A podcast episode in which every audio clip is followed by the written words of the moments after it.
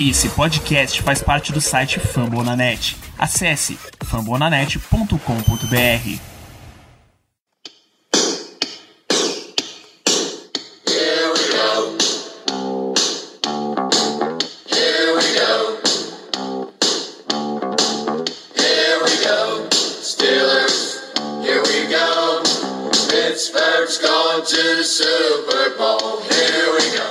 bem, pessoal, estamos começando mais uma edição do Black Yellow Brasil Podcast, programa 203 desse seu podcast sobre Pittsburgh Steelers para todo o Brasil, direto de fumblenanet.com.br, iTunes, Spotify, Deezer, ou da sua lista de compras, do seu guia de draft, do seu papelzinho no bolso, Von Mac No Matter What, eu sou Danilo Batista, seu host para mais uma semana. Finalmente chegamos ao draft, aquele ouvinte que mandava pergunta pra gente desde outubro, agora ele deve estar em casa soltando fogo. Germano, muito boa noite, bem-vindo a mais um programa como é que você imagina que tá o ouvinte que tá esse tempo todo esperando a gente falar de draft? Rapaz, eu tenho certeza que eles estão peidando arroz de alegria. Chegou! Chegou o grande dia. Vamos finalmente começar a falar dessa época maravilhosa da NFL, onde a gente briga pro prospecto, a gente quebra a cara, a gente se surpreende. É uma coisa maravilhosa. Muito bem, meus amigos. Chegamos ao Natal da NFL. Então, antes da gente começar a discutir os nomes que nos fariam eleger um mock de meia horinha, a gente vai para os nossos recados e já voltamos.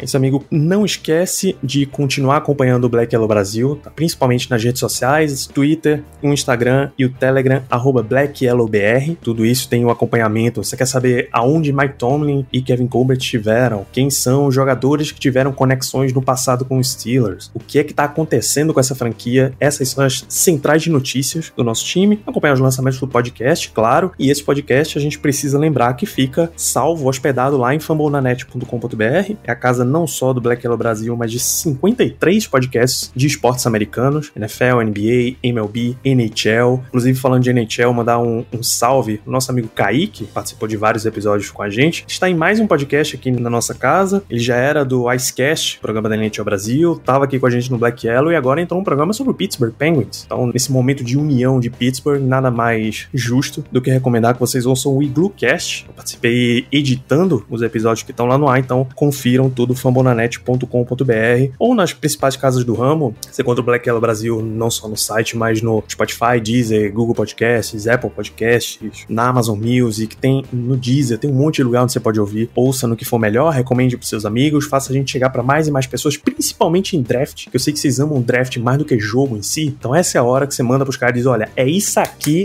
que vai acontecer. São esses caras que vão vir pro Steelers vestir o Black and Yellow nas próximas temporadas. Então vamos pro programa, que eu sei que a ansiedade de vocês está grande demais.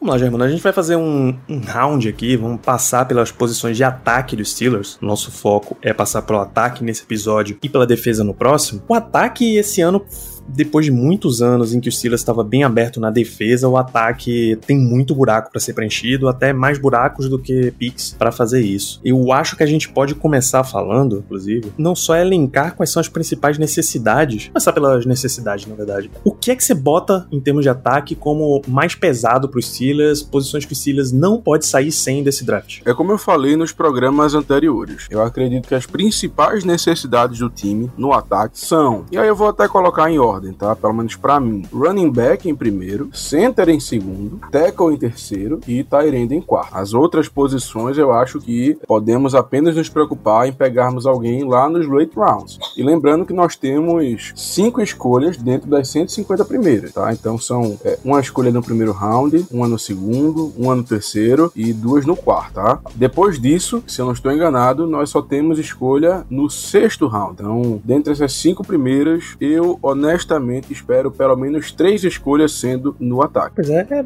bem parecido isso mesmo. Eu não só acho que running back é uma grande necessidade do time, o Steelers teve o pior jogo corrido do ano passado, mas o próprio Art Rooney veio dizer que o Steelers precisa melhorar o jogo corrido em 2021. Bicho, quando o teu presidente, o dono, o mandatário da franquia, vem dizer que você precisa endereçar uma posição, é porque o negócio já tá pesado e não pode passar sem, sem atenção. Eu ouço muitas pessoas que estão pro lado mais analítico, mais estatístico aí dos ouvintes gritando que melhorar jogo corrido não significa necessariamente draftar um, um running back em uma posição mais alta draft, não significa que você precisa comprometer esse recurso tão escasso e tão valioso numa posição que se acaba tão rápido. Isso é outra conversa. Tá? O fato é que o Steelers precisa melhorar esse gênero de jogo, precisa melhorar seu jogo terrestre e não vai e não tem nem profundidade de elenco, pra, não tem jogadores suficientes para fazer isso que já estejam no elenco. Você não há, não tem como esperar que Ben Snell, Anthony McFarland, Kalen Balage, Trey Edmonds e Derek Watt vão dar um grande jogo corrido se você só erguer uma muralha de linha ofensiva na frente deles. Então, a posição de running back em si vai ter que ser endereçada em algum ponto do draft. Aí, como a, a board, como o draft vai se desenhando, a gente só vai conseguir descobrir mesmo no dia 29. Então, 29, 30 e primeiro, claro, são os dias do draft de 2021. Então, vamos para esse tipo de situação.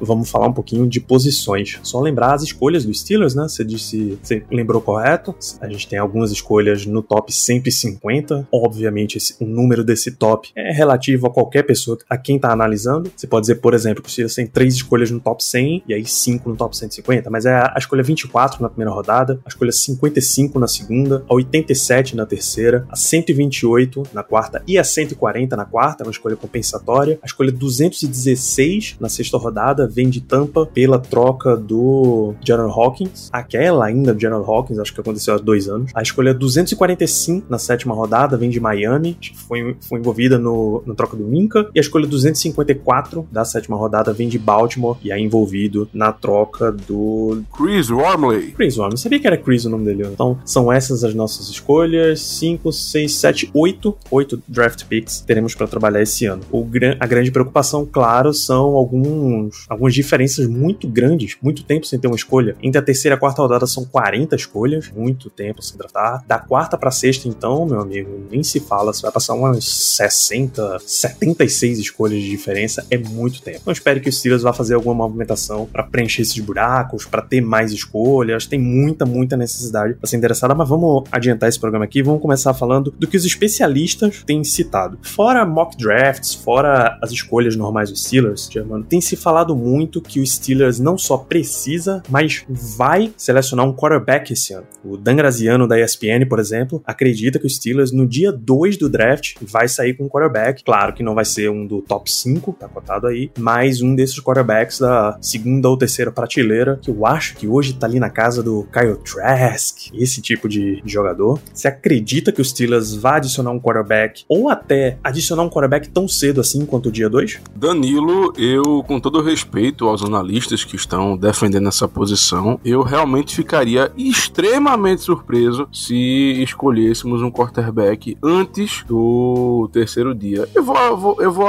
até mais, eu vou, eu vou até além. Eu não vislumbro a possibilidade, eu realmente ficaria extremamente surpreso se vier um quarterback nas cinco primeiras escolhas, tá? Então, se vier alguém no sexto, no sétimo round, aí ok, é uma aposta, enfim. Mas nas cinco primeiras eu realmente ficaria muito surpreso. Isso, inclusive no Steelers Depot, enquanto comentava essa declaração do Dan Graziano, Dave Bryan, ele diz que também não acha que o Steelers vá no dia 2, mas ele não ignoraria, ele não ignora a chance do Steelers ir no dia 3. E aí, por exemplo, ele cita Kellen Mond.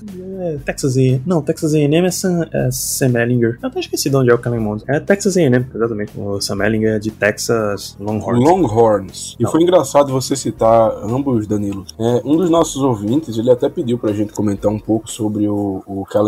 Assim, eu não vou, não vou me adentrar muito, tá? Até peço desculpa pros ouvintes, mas eu realmente creio que o quarterback não seja uma posição de extrema necessidade. A gente vai é, se atentar mais, tentar falar mais detalhes nas posições que a gente pensa que a chance de aparecer, especialmente nas primeiras rodadas, que a chance seja maior. Running back, center, enfim. É, para quarterback, eu, eu vou realmente passar bem rápido. É, o, o Kellen ele me lembra o Joshua Dobbs, tá? É um cara mais ágil, é um cara que consegue ganhar jardas com as pernas, tá? Teve problemas de acertar os alvos, basicamente. Ele, ele, ele acertou a, a porcentagem de passes que ele acertou na, no college não foi tão grande assim. É um cara que tá cotado ali pro quinto, talvez o quarto round, mas como a gente não tem nem escolha de quinto, e como eu falei antes, eu ficaria muito surpreso de draftarmos um quarterback até o quarto round, eu acho que a chance dele aparecer aqui é, é mínima, sendo muito sincero. É um cara que tem experiência, tá? Jogou três anos completos no college, então é, é aquela coisa, eu não vejo nada de especial nele. E a gente, pra draftar um quarterback, teria que ser realmente um cara que o coaching staff acredita que é especial. Afinal de contas, nós temos o Big Ben, que é o titular absoluto, temos o Mason Rudolph, que é o, o, o substituto principal, que é quem talvez vá assumir a titularidade quando o Big Ben se aposentar, talvez seja o futuro. A gente sabe que ele teve seus problemas, mas assim, eu vou ser muito sincero, eu critiquei bastante o Mason Rudolph durante vários jogos que ele teve, especialmente naquela temporada que o Big Ben se machucou. Mas pra ser bem sincero, agora que a cabeça deu uma esfriada, eu consigo lembrar de vários jogos bons dele. Ele não foi, claro, um quarterback excepcional, não foi aquele cara que a gente acha que vai ser um franchise quarterback, mas ele teve seus momentos. Então, entre draftar um cara feito Kellen Mond e ficar com o Mason Rudolph, sinceramente eu prefiro apostar de novo no Mason Rudolph. Porque caso não dê certo, aí sim a gente tenta uma escolha mais alta nos próximos drafts para conseguir o nosso signal caller. É isso, eu também acho. Acho que quando o Steelers fez o compromisso com o Ben Roethlisberger para mais uma temporada, ele basicamente se isolou da possibilidade de ir atrás de outro quarterback. Eu não acho que nem pegar um jogador desse tipo mais no final seja, seja uma oportunidade justa. É, eu não acho que. Eu acho até que quando você faz esse compromisso da última temporada, você tá se colocando numa posição de: olha, eu preciso reforçar meu time para ganhar nesse momento. Então, os jogadores que você vai aproveitar mais cedo são mais úteis. É o que por, é uma das críticas, por exemplo, que a gente fez na escolha do próprio Mason Rudolph. Outros jogadores seriam mais úteis ali naquele momento, seriam aproveitados mais cedo. Então, vamos manter esse ritmo aí. Eu também não acho que o Silas deveria ir de quarterback. E se for, é um desses jogadores mais pro final ainda, não o round 4, como supõe Dave Bryan, mas é round 6 ou 7.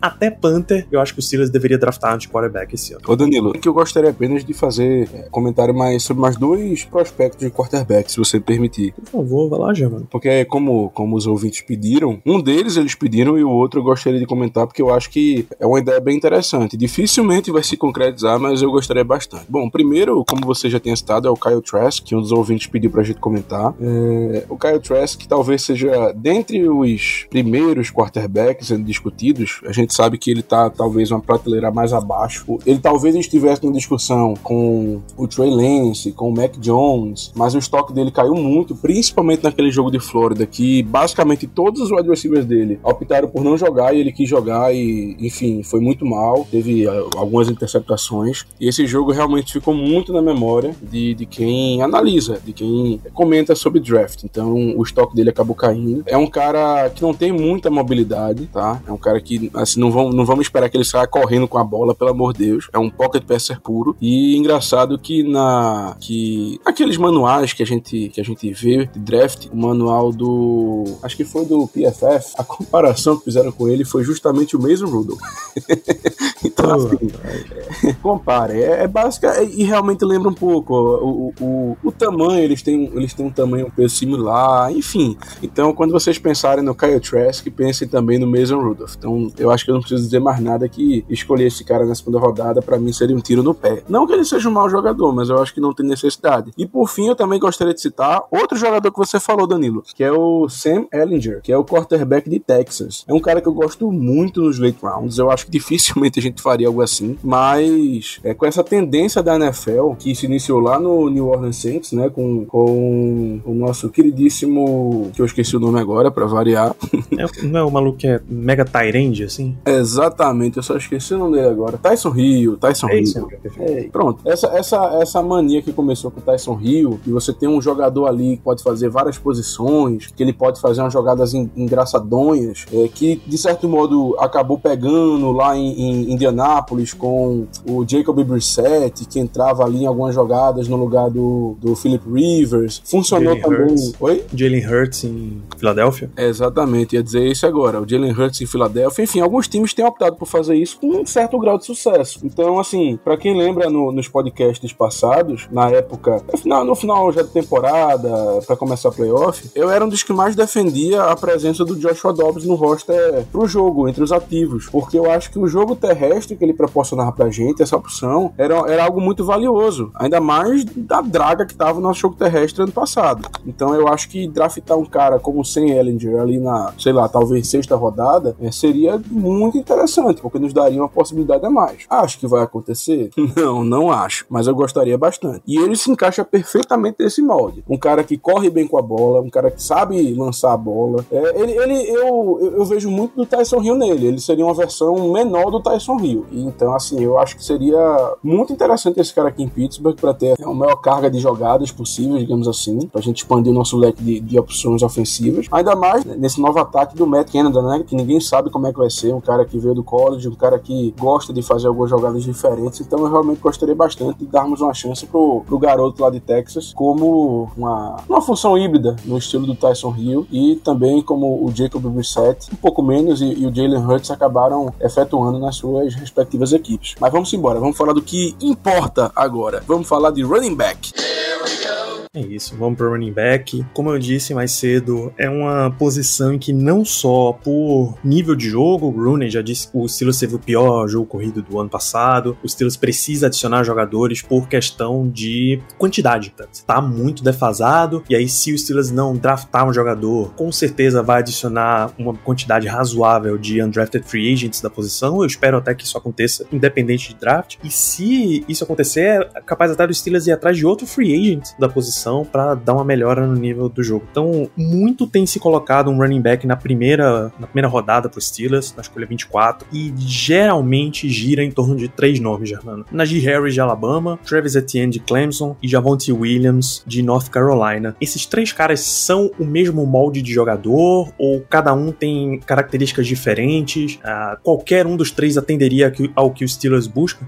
Tá, vamos lá. É, eu, eu, não, eu não considero que os três sejam sejam o mesmo molde de jogador, tá? Eu acredito que o, o Harris, em minha visão, ele é um cara mais trombador, aquele cara mais de, de correr pelo meio, de se meter ali, de trombar e conseguir as jardas, é um cara mais trombador. O Javonte Williams, por sua vez, é um cara mais elusivo, digamos assim, um cara mais liso, feito o nosso chefe Ricardo Rezende gosta de falar. É um cara que quebrou muitos tackles nessa temporada passada. E o, o, o Travis Etienne, que, pra minha grande surpresa, surpresa, não se declarou para o draft de 2020. Eu esperava que ele se declarasse, mas ele resolveu voltar para mais um ano. Ele, em comparação com os outros dois, eu diria que ele é um meio termo. Ele, ele seria um meio termo dos outros dois. E assim, sincero, sendo muito sincero, desses três, o que eu acho que mais combina é, com o nosso estilo de jogo atual seria o Najee Harris. Eu acho que, pelo que aparenta que a gente quer, quer fazer, que é realmente punir os adversários com esse jogo terrestre, utilizar bastante bastante esse jogo para facilitar a vida do Big Ben. É, não sei se eu tô falando isso, talvez por gostar mais do Najee Harris como prospecto, mas eu acho que ele combina mais. Inclusive, eu admito que eu tenho sonhado com ele na camisa dos Steelers, utilizando a camisa. É, acho que acredito que não só eu, né, como boa parte da torcida e de alguns jogadores também. O Juju, é, outro dia, acabou de acabou falando que realmente gostaria muito que o Najee Harris é, fosse para Pittsburgh. O Najee Harris já deu entrevista falando que conversou com Tomlin, conversou com Colbert, enfim. Então, eu realmente prefiro o Najee Harris, mas, sendo muito sincero, Danilo, eu, eu topo qualquer um dos três.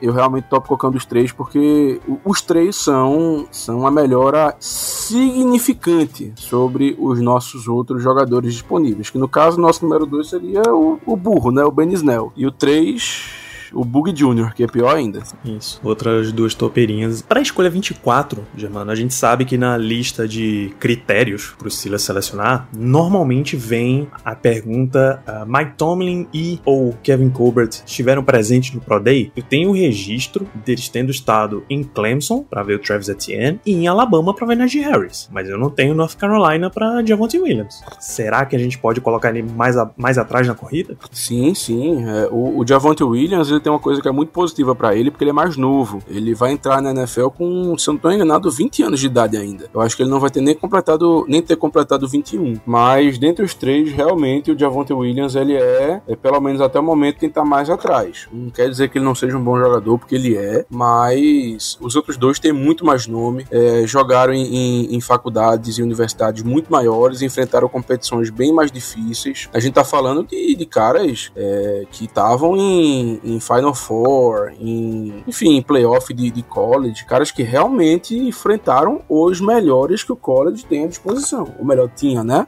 Então, assim, eu repito, eu não ficaria, eu não ficaria incomodado, não ficaria triste com o Javonte Williams na 24, na primeira rodada, porque, como eu falei, ele é um cara bom, ele é um cara muito novo, isso é muito importante. Mas realmente eu concordo que esse é um nome que tá um pouco atrás dos outros dois. O, o Etienne e o Harris com certeza estão na frente. Na questão de filosofia de draft, Jamano, te incomodaria ter um, um running back na, na primeira rodada ou você não tem problema nenhum com isso? Porque eu sei que a gente tá conversando em termos de nível do jogador, mas em termos realmente dos Steelers ir lá e draftar o cara na escolha 24 e tal, você não tem nenhum problema com isso. Não, a gente sabe que a posição de running back ela vem perdendo valor com o passar do tempo. Pouquíssimos running backs chegam no segundo contrato. A gente eh, pode utilizar mesmo o, o exemplo do Todd Gurley, que até teve um segundo contrato muito lucrativo, mas depois foi trocado. Na verdade, nem lembro se ele foi trocado ou se foi cortado, mas enfim, é, acabou, acabou não, não ficando o resto do seu contrato lá com o Los Angeles Rams. É, realmente é uma posição que hoje em dia está muito sucateada. É uma posição que fica muito sujeita a lesões. Os times perceberam que eles conseguem reproduzir a produção desses, da grande maioria desses running backs, é, não vou dizer estrelas, mas desses running backs bons da liga, com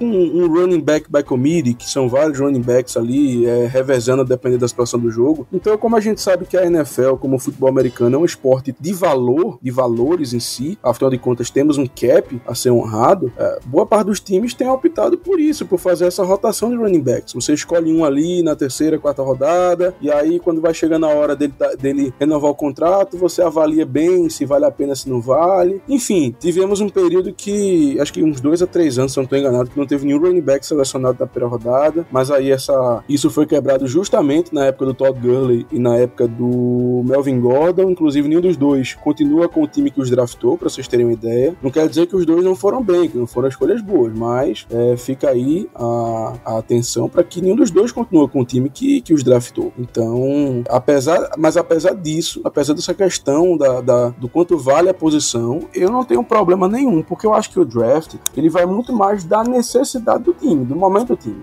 Ora, a gente tá vindo de uma temporada onde ficamos é, sem perder durante 11 rodadas, durante 11 jogos seguidos, tá? Fomos para os playoffs, perdemos na primeira rodada para os Browns, um jogo catastrófico, principalmente no primeiro quarto. Mas eu continuo achando que temos um time bom o suficiente sim para brigar para brigar por Super Bowl. Eu posso até estar completamente errado, mas é a minha opinião. Eu acho que o Big Ben ainda assim é um quarterback de um ótimo nível, um cara que pode comandar uma franquia. Nossa defesa é sensacional, apesar de ter realmente perdido algumas peças nessa, nessa é, off-season, mas eu continuo achando que nós temos esse potencial. E o que mais nos machucou ano passado, em minha opinião, foi o jogo terrestre. O jogo terrestre realmente não funcionou. E a gente sabe que o jogo terrestre é essencial para um quarterback, para que ele não precise lançar a bola 50, 60 vezes por jogo, feito a gente viu em algumas partidas. Ainda mais com o Big Ben na idade que ele tá e voltando da lesão que ele voltou, que foi uma lesão muito séria no cotovelo. Então, diante disso tudo, eu realmente não vejo problema algum em running back na primeira rodada, porque é uma coisa de extrema necessidade, ou melhor, é uma posição de extrema necessidade pra gente. Eu realmente não vejo problema algum. Pois é, meu lance com running backs na primeira rodada é o seguinte: eu também não tenho problema em draftar, tá? Na primeira rodada. Eu acho que pro Steelers em 2021 não é um bom proveito de valor. Pro ano passado, eu, eu era dos times que advogava a favor de um dos top running backs da classe, os DeAndre Swift, o, o Jonathan Taylor, algum jogador desse calibre, um cara que fosse chegar para resolver, porque eu via no ano passado um time que essa era uma das principais fraquezas. Era tipo, olha, você vai dar.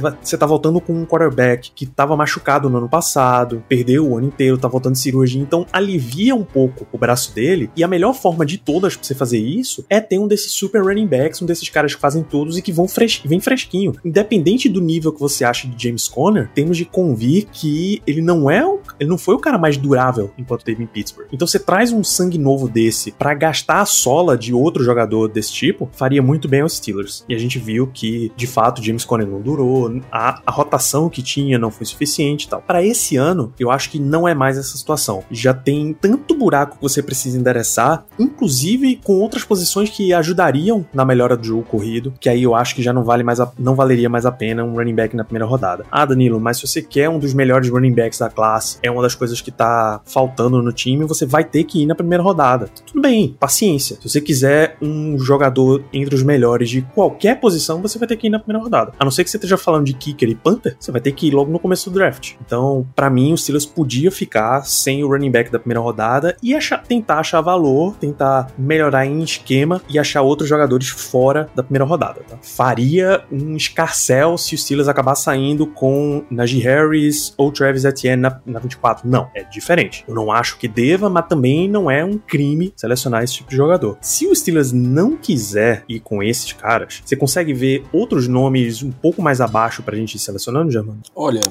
é, como a gente falou, o Najee Harris e o Travis Etienne, na minha visão, são escolhas de primeira rodada, são jogadores de primeira rodada sem muita discussão. Eu creio que o Javonte Williams também seja, ainda mais pela questão da idade, apesar de que eu até falei errado, na verdade ele já completou 121 anos, completou agora em abril, ou melhor, vai completar agora em abril, é, 21 anos, mas esses três eu ficaria confortável, sim, em, em escolher o, o Najee Harris e o Travis Etienne mais do que o Javonte Williams, mas eu realmente não ficaria triste não. Agora, ultrapassando esses três nomes, a gente entra em um território meio que perigoso, sendo muito sincero. Por exemplo, um cara que é, teve muito hype essa temporada foi o Trey Sermon, que é de Ohio State. Um uhum. cara que é, jogou pouco na, nas últimas duas temporadas, não era starter, era um cara que compartilhava o backfield, mas ele nessa temporada de 2020 teve jogos muito importantes, jogos muito interessantes e que chamaram bastante atenção, que é o que mais importa. Mas assim, é como eu falei, ele tem alguns problemas, ele tem algumas questões que é, me fazem ficar um pouco mais receoso em talvez escolhê-lo. É um cara que correu 4,60 no Ford Air Dash. É uma velocidade que eu me sinto confortável pro running back. Sinceramente não é, ainda mais running back sendo o número 1 um do meu time. Comparação, o Travis Etienne correu 4,44. O Najee Harris não correu, ele tava machucado. O, o Javonte Williams já correu 4,5. Então assim, é, é, uma coisa que me preocupa um pouco. Eu, eu acho que pro Trey Sermon eu toparia pegar na terceira rodada, mas antes disso eu realmente acho que seria um, um reach muito grande. Outro jogador que eu, que eu achei bastante interessante também foi o Stevenson, o Ramondre Stevenson. Inclusive os americanos têm cada ele, eles têm uma eles têm uma criatividade muito grande na hora de dar. Se bem que o brasileiro também, né? A gente não pode nem falar muita coisa. Afinal de contas, muita gente junta o nome do pai ou da mãe para botar no nome do filho. Mas enfim, é, tem também o Stevenson de Oklahoma que eu acabei vendo mais ao, ao assistir tape do, do Creed Humphrey, que é um, um, um dos melhores prospectos de center desse ano, tá? É, é um cara que eu também gostei, mas também correu um tempo que eu não acho tão bom para ser o running back principal. Ele correu também 4.6. Esse é um cara também que eu me sentiria confortável pegando ali no final da terceira rodada. E além desses, aí realmente eu acho que é melhor ficar com o que a gente tem. Tem mais um nome assim que, que chama atenção, que é o, o, Chuba Hubbard, de Oklahoma State. É um cara que tinha muito hype, um cara que é, em 2019 teve uma temporada muito boa, superou 2 mil jardas, mas nessa temporada de 2020 não foi tão bem, se machucou, perdeu os últimos quatro jogos. O tempo dele do Ford Yard Dash foi bom, foi 4.5, mas também é, é, também é, é um daqueles caras que eu fico um pouco receoso por essa questão da, da diferença de produção, apesar da lesão, tá? Então é mais um cara ali que eu também acho que gostaria de pegar na, no final da terceira rodada, mas tirando esses que eu citei, outros jogadores de late round, eu, como eu falei, eu prefiro nem eu prefiro nem, nem testar, eu prefiro continuar com o que a gente tem. No máximo pegar um cara ali, um change of pace, um cara que é mais recebedor, mas uhum.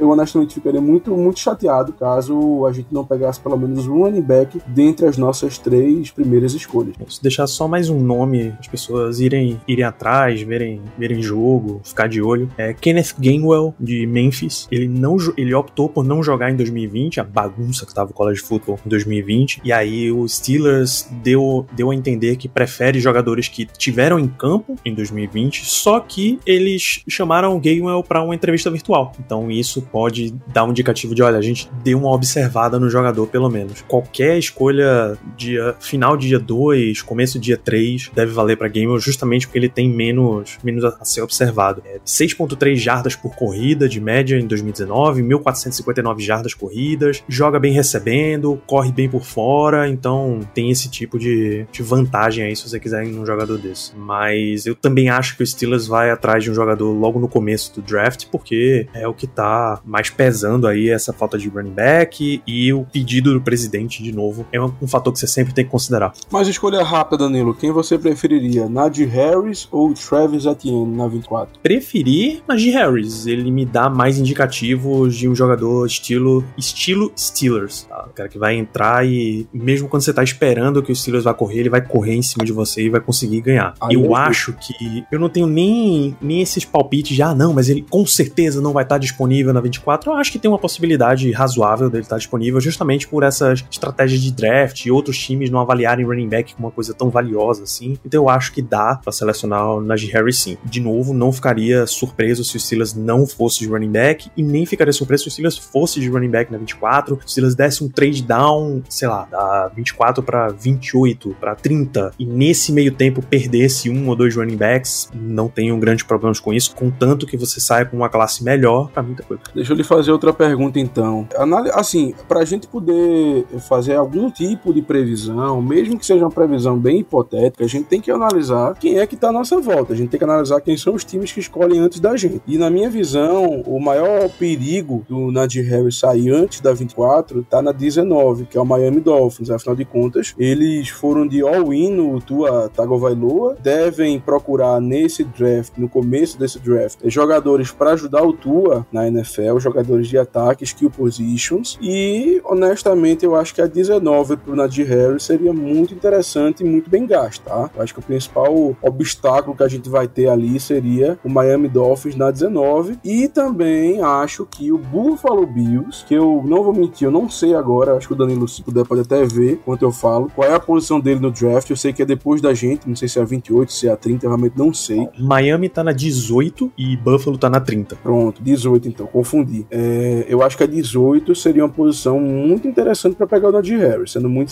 Algumas pessoas vão achar que é muito cedo, mas eu acredito que o Najee Harris esteja valendo essa posição. E outro time, como eu tava falando, que eu acho que talvez é, é perigo pra gente, seria o Buffalo Bills. Em um, em um possível trade-up na nossa frente, para 23, para 22, porque eles pareciam realmente muito interessados no Najee Harris. Caso o Najee Harris saia antes, de novo, fico muito feliz com o Travis Etienne, que é um cara que recebe muito bem a bola, é um cara que teve mais de 40 touchdowns no college, isso é muita coisa pro running back, um cara extremamente versátil, tá? Eu acho que ele até ele é mais versátil que o Najee Harris, mas é como você falou, Danilo, o Najee Harris, ele tem mais aquela cara de jogador dos Steelers, aquele running back trombador, aquele cara que corre pelo meio, aquele cara que quebra teco, aquele cara que derruba o linebacker. Ele tem muito essa cara. E tem o pedigree de Alabama, que é uma das, uma das maiores universidades da, da NCAA. Então, como eu falei antes, está sempre disputando os jogos mais importantes, os jogos mais pesados, os, os jogos que tem o maior, tem maior holofote, digamos assim. Então, é, prefiro o Najee Harris, sim, na, na primeira rodada, mas ficaria também muito feliz com o Travis Etienne. É isso, mano. São muitos jogadores e é realmente a principal, principal necessidade dos Steelers em termos de skill position. Tem mais duas, duas posições que a gente pode passar por aqui. A primeira é wide receiver, tá? porque embora a posição de wide receiver esteja bem estabelecida,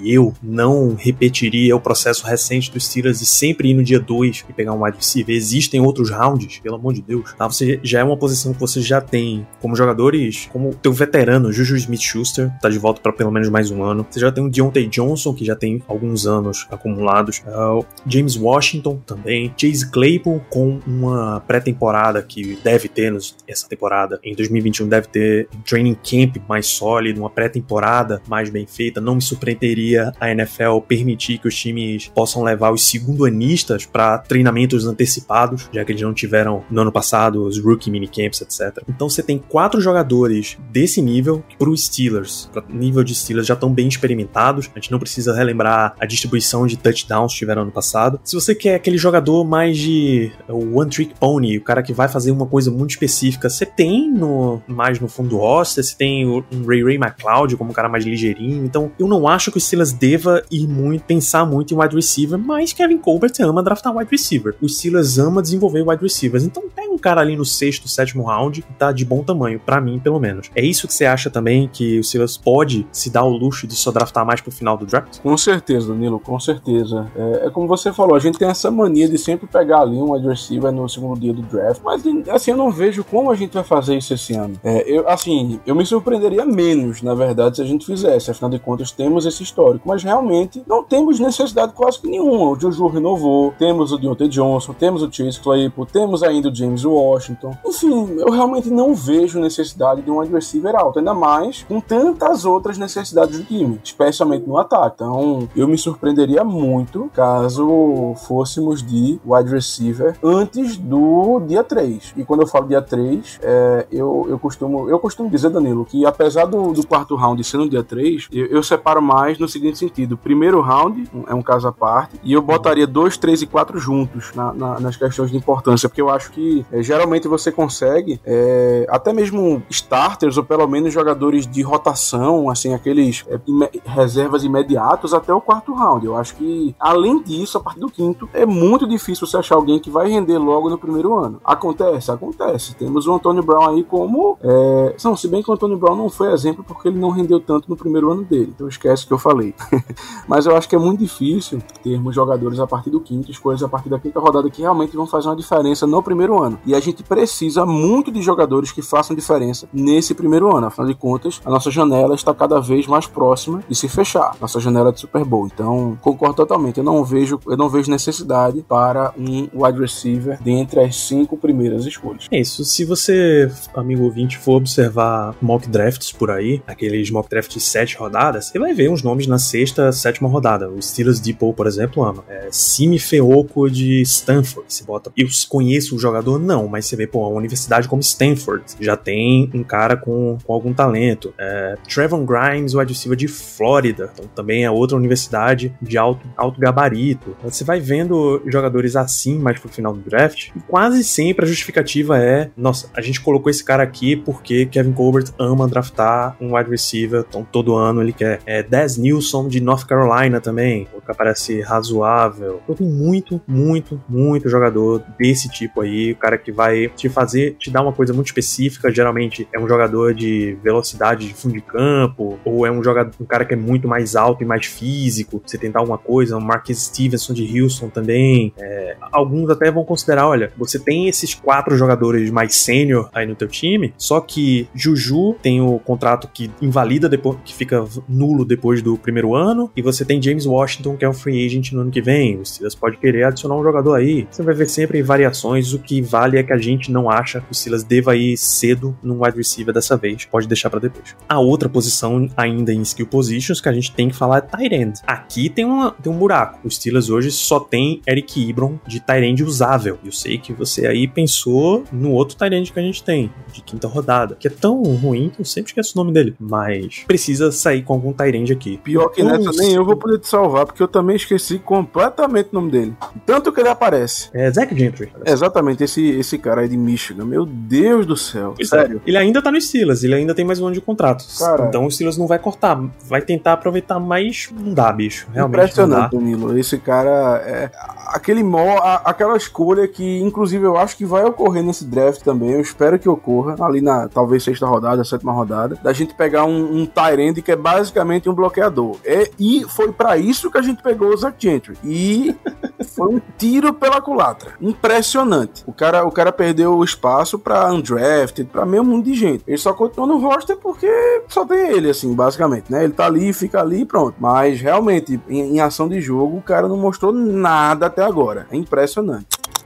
O, favorito do Steelers Depot, que eles sempre pegam ali na sexta, sétima rodada, é Luke Forrell de Ohio State. Ohio State, de novo, é uma universidade de alto pedigree. Então, nesse ponto, você tá tranquilo. Ele jogando, ele é muito mais um cara de bloqueio, tá? Mas os testes atléticos dele tava, tá no top 25% de Tyrants atléticos nessa classe. Então, já coloca ele com algumas possibilidades dele fazer umas jogadas. É ele, é, Forrell teve pouca pouca, pouca chance de receber mesmo, porque Jeremy Rucker, de Ohio State, tinha muito mais oportunidade recebendo. Então, Pharrell, Ohio State, e Sean Bayer, de Iowa. São dois jogadores no molde meio parecido, assim, dos caras mais para bloqueio, que você pode selecionar mais no final do draft. Se fala bastante também, eu acho até que o Steelers foi ver o, o Steelers não foi ver o, o Pro Day dele. É Pat Fryermuth. Baby Gronk. Olha só. É o apelido do cara, Baby Gronk. É impressionante. É, assim, ele é de Penn State. É, é um cara que eu tenho certeza que não.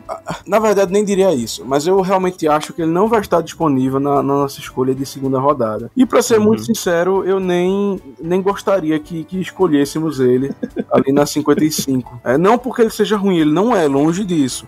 Mas tem tanta posição que a gente tem que a gente tem lacuna. Ok, Tyrande, a gente só tem o Eric Ebron e o, o Zach Gentry, que nem conta basicamente. Mas, cara, o, o, Ebron já serve ali como aquele cara que dropa, ops, ops, recebe passes, como o, o Tyrande barra wide receiver, né? Então, é, pelo, pela, pelo nosso histórico recente, a gente geralmente tenta pegar um cara mais bloqueador ali para ser o Tyrande número 2. E o, o, o, o Fairmouth, é, ele, ele sabe bloquear, mas também teve é, um bom desempenho recebendo passes. Ele é um cara que tá cotado, talvez até mesmo, para a primeira rodada. Realmente ele tá com um hype muito grande. Eu, eu acho muito mais fácil ele sair no, no começo da segunda. Eu acho que ele não chega na 55, mas é um, realmente é um, é um bom jogador. Sendo que eu acho que não- acho que a gente não tem nem que criar expectativa, porque eu acho muito difícil é, irmos de Tyrande tão cedo. É, nada do que, do, que, o que, do que o coaching staff fala me dá a entender que Tyrande é uma das principais necessidades do time para eles, entendeu?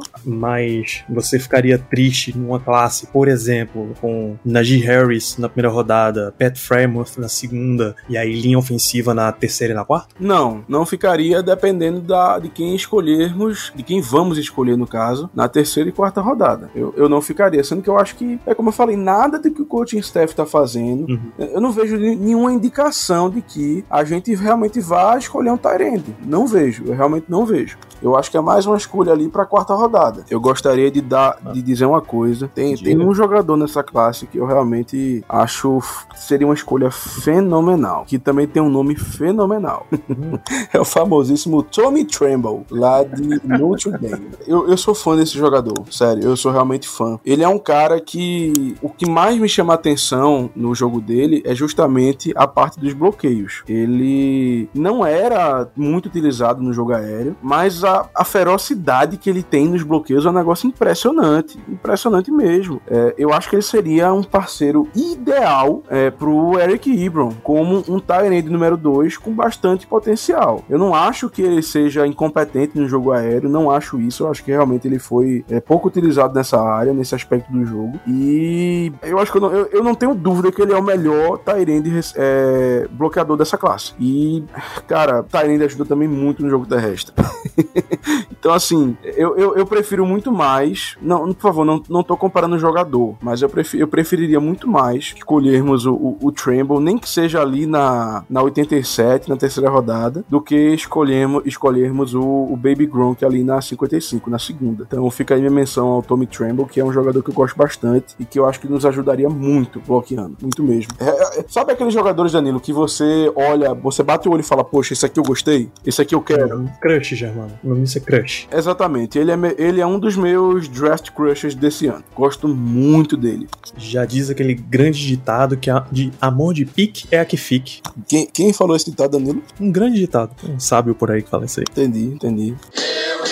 Vamos então para a posição que realmente tem necessidades indicativos que vai ser draftada. Tá, Tem setas brilhantes em neon apontando para que o Steelers encontre jogadores para linha ofensiva esse ano, Germano. A gente pode começar por tackle, uma vez que o Steelers perdeu seu left tackle. Al Villanueva é um free agent. Ainda não tem, ele ainda não assinou com nenhum time na, às 8 e meia da noite de 8 de abril, que a gente tá gravando, que obviamente quando eu falo isso em voz alta, o universo faz com que ele assine um contrato contrato. E nem o Steelers foi atrás de um jogador de calibre mesmo pra posição. Aquele cara que você vai botar como um left tackle e ele vai ficar sólido, vai ficar seguro. O que a gente tem é a confiança de que jovens vão continuar crescendo. É o Chuck Sokorafor, que foi right tackle no ano passado. É o próprio Zach Banner, que ia ser o nosso right tackle, mas se machucou no primeiro jogo. E o Joe Haig, que foi trazido agora nessa free agency, mais que nunca foi uma estrela ou um titular sólido em lugar nenhum. Então, um tackle se faz necessário, provavelmente até para jogar como left tackle. É uma das posições que, se, se o Silas escolher na 24 mesmo, é muito provável que você já vai conseguir encaixar o cara e ficar com ele por muitos anos por aí, porque é nesse nível que tem saído as linhas ofensivas do college. Qual é? Eu sei que tem um nome que é muito difícil de chegar, o Penny Sewell de Oregon é jogador cotado para top 5. Não vale nem a pena a gente comentar muito. Se você, você amigo ouvinte que tá aí assistindo, vendo tape, vai ver uns tape do Penny Sewell que não vai doer, mas é pouco provável que ele esteja disponível para Steelers. Tem uma série de outros jogadores que também é pouco provável que estejam disponíveis, mas é daqueles casos que alguns insiders gostam mais, outros gostam menos, porque tem muita variedade de tackle nessa primeira rodada. Ano passado, acho que saíram uns quatro ou cinco no primeiro round, foi bem, bem produtivo mesmo para essa questão de tackle. E esse ano também pode ser que saiam, também deve sair muito jogador da posição. Então, o primeiro round que tá bem recheado. Ano passado saíram Andrew Thomas pro Giants, Jedrick Wills pro Browns, Mikai Beckton pro Jets, Tristan Wirfs pro Buccaneers, Austin Jackson pro Dolphins e Isaiah Wilson pro Titans. Sete nomes, seis nomes, conta direito. Seis nomes só na primeira rodada. Esse ano é bem capaz que saia a mesma quantidade também e na mesma qualidade, porque vários desses jogadores já são titulares tranquilos no seu time. Enfim, eu tô, tô enrolando bastante aqui, Germano. Você tem muitos nomes que te agradariam nessa posição na escolha 24? Você estaria tranquilo se o Silas saísse com um jogador como Teco na primeira rodada? Não, eu. É, talvez seja até uma, uma, certa minoria no nosso QG em relação a isso. Eu sou contra a escolha de um Teco na primeira rodada porque eu não vejo essa necessidade toda. É, sabemos que o Alejandro Villanueva ainda não renovou e talvez nem renove. Nem, eu nem quero que ele renove, sendo muito sincero. Não é que ele seja um, um jogador ruim, longe disso, tá? Ele atuou muito bem por aqui, mas acho que não tem necessidade, ainda mais com o cap diminuído, como a gente tá, tá percebendo, esse cap diminuto, de, de gastarmos esse dinheiro com ele ou com qualquer outro jogador que venha para ser um titular absoluto. O Zach Banner seria o nosso titular na, ali na posição de right tackle na temporada passada, mas se machucou no primeiro jogo, o ACL. E o Chuck Sokorafor, em minha opinião, foi bem durante a temporada, segurou a onda ali. Então, assim, em minha visão, eu, eu, eu penso que nós temos dois é, jogadores aptos a, a, a, jogar nessas posições. É, eu acho que se o coaching staff não confiasse no Zach Banner, não teriam renovado com ele. Renovaram por dois anos. Então, eu acho que no mínimo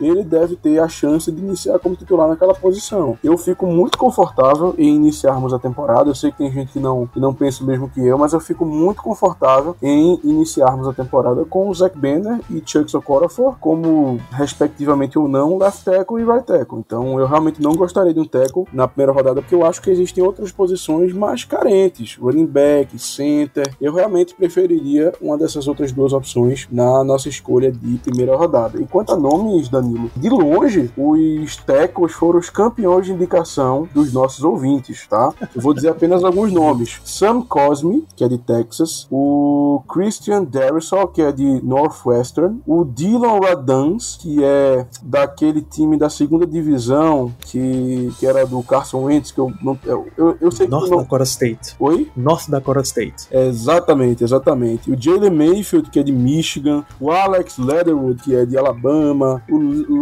Lion Eichenberg, que é de Notre Dame. Enfim, ainda teve o James Hudson, que, pra ser muito sincero, não lembro qual a universidade dele de cabeça. Mas, enfim, é, Cincinnati. Cincinnati. Então, assim, foram muitos nomes, muitos nomes. É, além desses, como você falou, tem o Sewell, que com certeza vai ser o, o, o primeiro tackle escolhido da classe. Temos o, o Rashan Slater, que também tá cotado aí para top 10, top 15. Tem, assim, é uma classe muito interessante de tackle. Mas eu acho o seguinte, Danilo, sendo muito sincero com você, eu acho que tirando o top 3, que na minha opinião seria o Sewell, o, o Slater e o Darrisol, eu acho que do quarto pro décimo, é, a diferença, por incrível que pareça, eu não acho que é tão grande, tá? Eu acho que, é, assim, claro, tem uns que tem uma vantagem aqui, outros que tem uma coisa que não é tão boa ali, mas nada que me, que me faria dizer, poxa, eu acho que a gente tem que escolher esse cara aqui na 24 porque depois dele não tem mais ninguém. Como eu honestamente penso nas posições como eu falei, de running back, como eu vou falar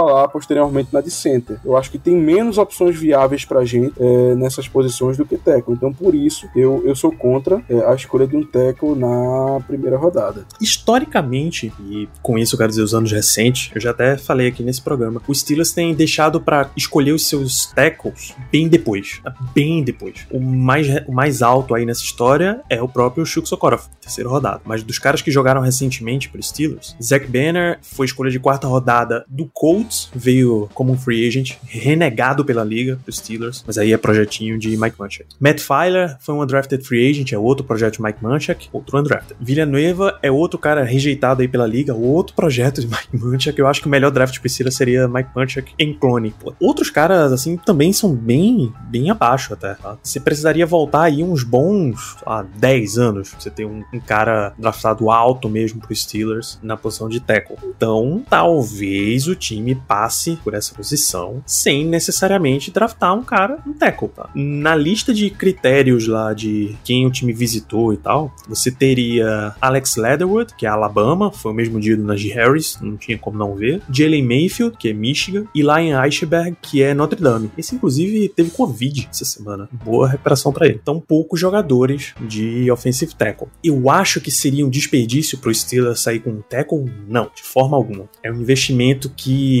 geralmente se paga quando você acha seu, seu left tackle, seu right tackle, seu offensive tackle rapidamente. Ultimamente tem sido, a não ser, a não ser times que tenham draftado meio na doida, assim, tackles, como o Texans, por exemplo, que tinha ano passado, ano retrasado, estavam com o Andre Dillard engatilhado já, o card pronto para entregar, e aí o Eagles trocou, subiu exatamente para frente deles, acho que é 22, 23, draftaram o cara, eles ficaram a ver navios e, e deram aquela escolha no pânico. A gente sabe como é que funciona. O Falcons, o presidente, o Arthur Blank, disse que a linha ofensiva tinha que melhorar de qualquer jeito, eles deram meio um pânico, escolheram dois caras na primeira rodada, nenhum dos dois era um, tackle de primeira rodada. Fora esses caras assim, geralmente tem se pagado escolher tackle. Vai encontrar um ou outro que são desgraça completa, mas até continuam pela liga. Então eu não tenho problema em draftar tackle na primeira rodada, não. A oferta desse ano, entretanto, é tão boa que se você for pegando uns caras no segundo, terceiro round, se vacilar até num quarto round, assim, você vai conseguir achar jogador de qualidade. Se for descer, você mencionou até que os ouvintes mandaram até James Hudson de Cincinnati. Se for num Stone Forsyth de Flórida, por exemplo, Spencer Brown de Northern Iowa, dá pra achar uns jogadores utilizáveis ali. Mas fica o aviso: se pegar os caras cedo, os Darius Saw, Tevin Jenkins, Samuel Cosme, Lion Ashenberg, esses caras mais de cima, é mais provável que eles já cheguem com nível para ser titular. Esses caras mais embaixo, Radun, James Hudson, Forsyth, você já tá vendo uns caras que vão competir com o nível que a gente tem hoje. Então, aí é a comissão técnica dos Steelers que vai, vai avaliar. Se eles querem já um cara para ter por muito ano, eles querem ver se eles conseguem extrair um jogador dessa posição. A outra posição de linha ofensiva que é mais grave até do que o tackle, tackle, de certa forma, você consegue ir para um ano com o Zach Banner e com o Chuck Sokorafor. Para entrar na temporada com BJ Finney e JC Hassenauer como centers é mais difícil. Eu sei que você concorda comigo, Germano. Então, o jogador de center vai ser avaliado como linha ofensiva interior, inside offensive line, mas é center que a gente precisa. Aí o bicho pega mais, aí o Steelers precisa pegar um jogador e ir até alto. História. Dia 2, no máximo. É, é esse lado que você acha? Exatamente, Danilo. Center é prioridade máxima junto com o running back para mim. É, o BJ Finney a gente viu que é um, um, reserva bem sólido, um cara que pode atuar tanto como center como como guard, mas eu não fico confortável com ele sendo titular, nem de longe, nem de longe. E o Jason Hassenauer, não preciso nem dizer, né? Por mim aquele cara não tava nem mais na NFL. Eu acho que ele não tem nível para isso. Então, center para mim é uma necessidade extrema desse, desse elenco. Mas aí tem uma questão não muito positiva pra gente. Eu não acho que a classe center seja uma das melhores, tá? Eu uhum. vejo ali dois nomes que eu consideraria na primeira rodada, sendo que um deles, por questões extracampo, eu não consideraria. É, não questão de talento, é isso que eu tô querendo dizer, mas por outras questões que eu vou comentar, eu não escolheria ele na 24. É, e tem mais alguns jogadores que eu escolheria na terceira rodada ou no máximo na segunda, se realmente tivesse é, uma corrida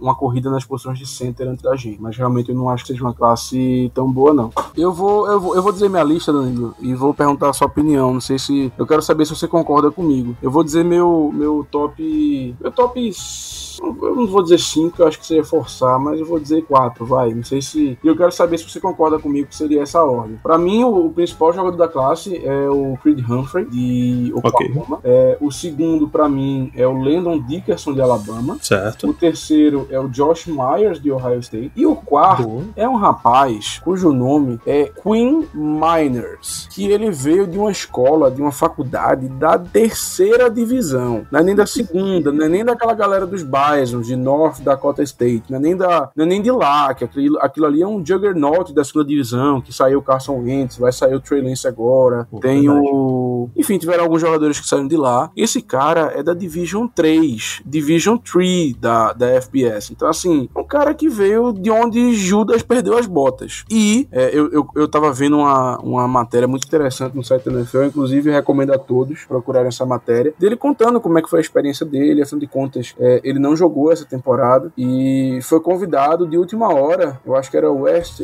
West East Shrine Bowl, se eu não estou enganado, ou era o Senior Bowl, não estou lembrado agora qual dos dois era, mas enfim, foi, foi convidado para um desses bowls da vida por uma questão de lesão de outros jogadores, ou seja, ele era apenas um cara que estava ali para ser chamado como um reserva, como um cara de última opção e acabou sendo chamado e jogou muito, foi muito bem elogiado. É, foi, e... foi o próprio Senior Bowl, Germano. Senior Bowl, não é perfeito. Foi muito elogiado, enfrentou, enfrentou os melhores é, jogadores da, de linha defensiva que a classe tem a oferecer. Tudo bem que a classe não é muito boa, não é muito boa, mas ele enfrentou e foi muito bem, deu vários pancakes, que quando o cara derruba o outro no chão. Enfim, esse seria meu, meu top 4. Eu, eu, não sei se você concorda comigo, Danilo. Tranquilamente concordo com você, Germano. São realmente os nomes mais comentados, esses que você trouxe. Não, ia dizer que a universidade do Queen Myers é Wisconsin Whitewater, não é? Não, são os Badgers. Os Badgers. É outra universidade que fica em Wisconsin também, Wisconsin Whitewater. Ah, entendi. Dentre esses, Danilo, você se sentiria confortável com algum deles na primeira rodada? Na primeira, não. Na primeira eu acho que não, não tá valendo muito, justamente por ter outras posições que tem nível melhor na primeira rodada e porque vai ter uma oferta interessante no dia 2. Só de ter esses quatro nomes aí que você mencionou já dá uma, um pouquinho mais de tranquilidade pro Silas trabalhar no dia 2. Eu acho que valeria esperar ali na 50 85, talvez na 87, para ver o que é que a gente consegue. A primeira rodada não. Dia 2 eu acho que é essencial. Eu concordo em partes com você. É, eu acho que até vale a pena sim a gente pegar alguém da primeira rodada, mas somente se não tiver é, outro, outro jogador interessante pra gente. Se, por exemplo, o, o Nadir Harris e o, e o Travis Etienne não tiverem mais disponíveis, talvez o Javonte Williams também não. Apesar de eu ser contra, se realmente um, um teco que a gente, que a torcida significa que o coaching staff acha interessante estiver disponível, porque realmente esses nomes que a gente comentou, eles é, aparentam ser mais de dia 2 mesmo. O principal deles, que é o Creed Humphrey lá de Oklahoma, eu uhum. assisti, eu assisti algumas tapes dele e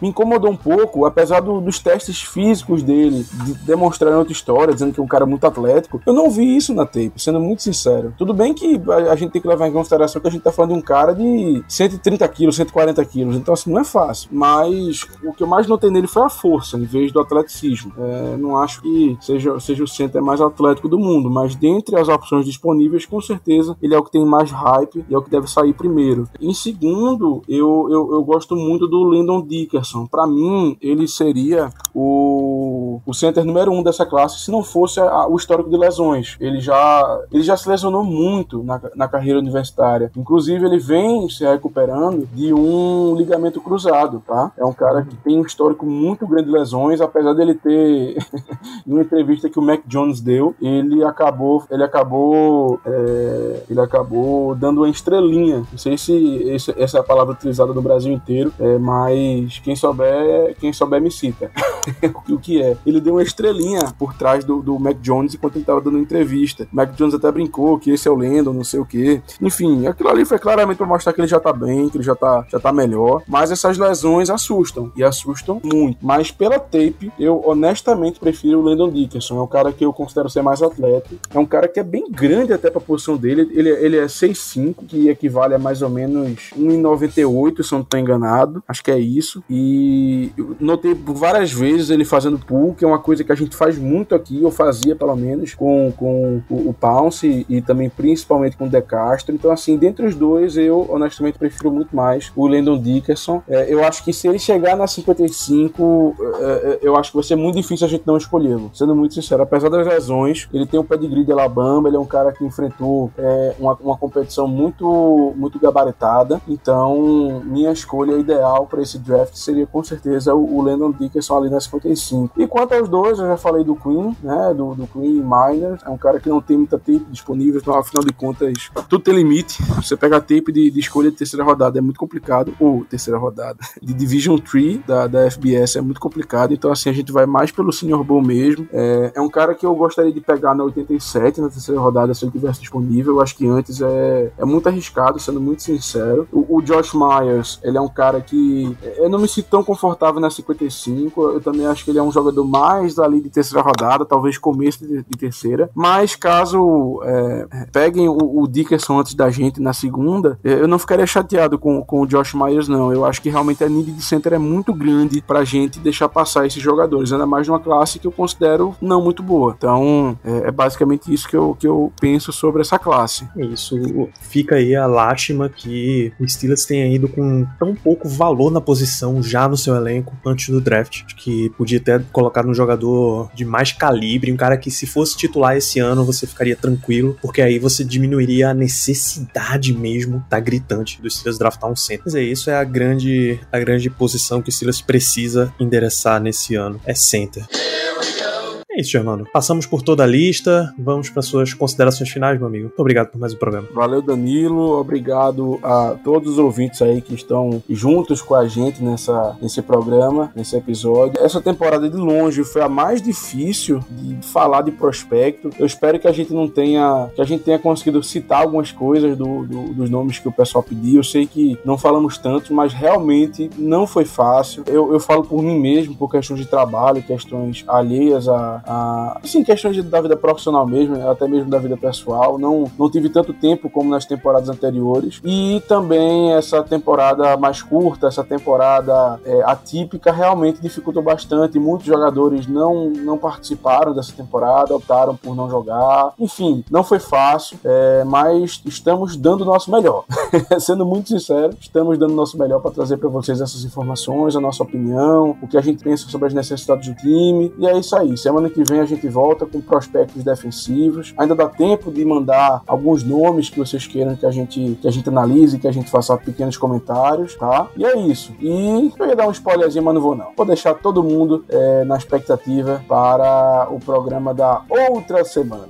Obrigado, Germano. Só as minhas considerações finais são o seguinte: no post desse episódio tem um link para um, um rapaz que publicou no Reddit. Ele juntou um monte de mock draft, compilou e fez uma, uma análise das escolhas que iam sendo colocadas para os times. Ele atualizou hoje, Germano. Tem 423 mock drafts. Então tem muita variedade. São pessoas de todo o país, todos os Estados Unidos, claro, avaliando. E dizer para você que 67%, basicamente, dois terços dos mocks, colocam um jogador de ataque nos Steelers. A maioria deles é com running back, depois vem tackle e depois jogador de interior de linha ofensiva. Graças a Deus, nenhum, quase zero de wide receiver nesse ano. Então, ou quarterback. Ou quarterback quarterback. Tem. Ô, Danilo, deixa, deixa eu lhe fazer uma perguntinha. Quem é, é, quem você acha que tem mais tempo livre nas mãos? O cara que fez esse compilado ou o cara que, vo, que votou supostamente 8, é, 80 mil vezes para tirar a Sara do Big Brother naquele paredão contra a Juliette? Quem votou para tirar a Sara tem, tem muito mais tempo disponível. Falta emprego. Concordo com você, até porque o cara que fez o compilado tá fazendo. tá prestando um serviço público a todos, né? E Obrigado, Big Brother, infelizmente, não. É, exa é exatamente isso. Então, amigo ouvinte, continue analisando tape. Se você ousar dizer que não tem tempo para ver tape de jogador, vou dizer que você podia desligar o pay-per-view do Big Brother e tá assistindo tape. Era um uso muito mais útil do seu tempo. Pelo menos você vai conhecer as estrelas dos outros times na NFL, tá? Então, ficamos por aqui com esse episódio. Grande abraço para todos vocês. Nos vemos na semana que vem falando de prospectos de defesa.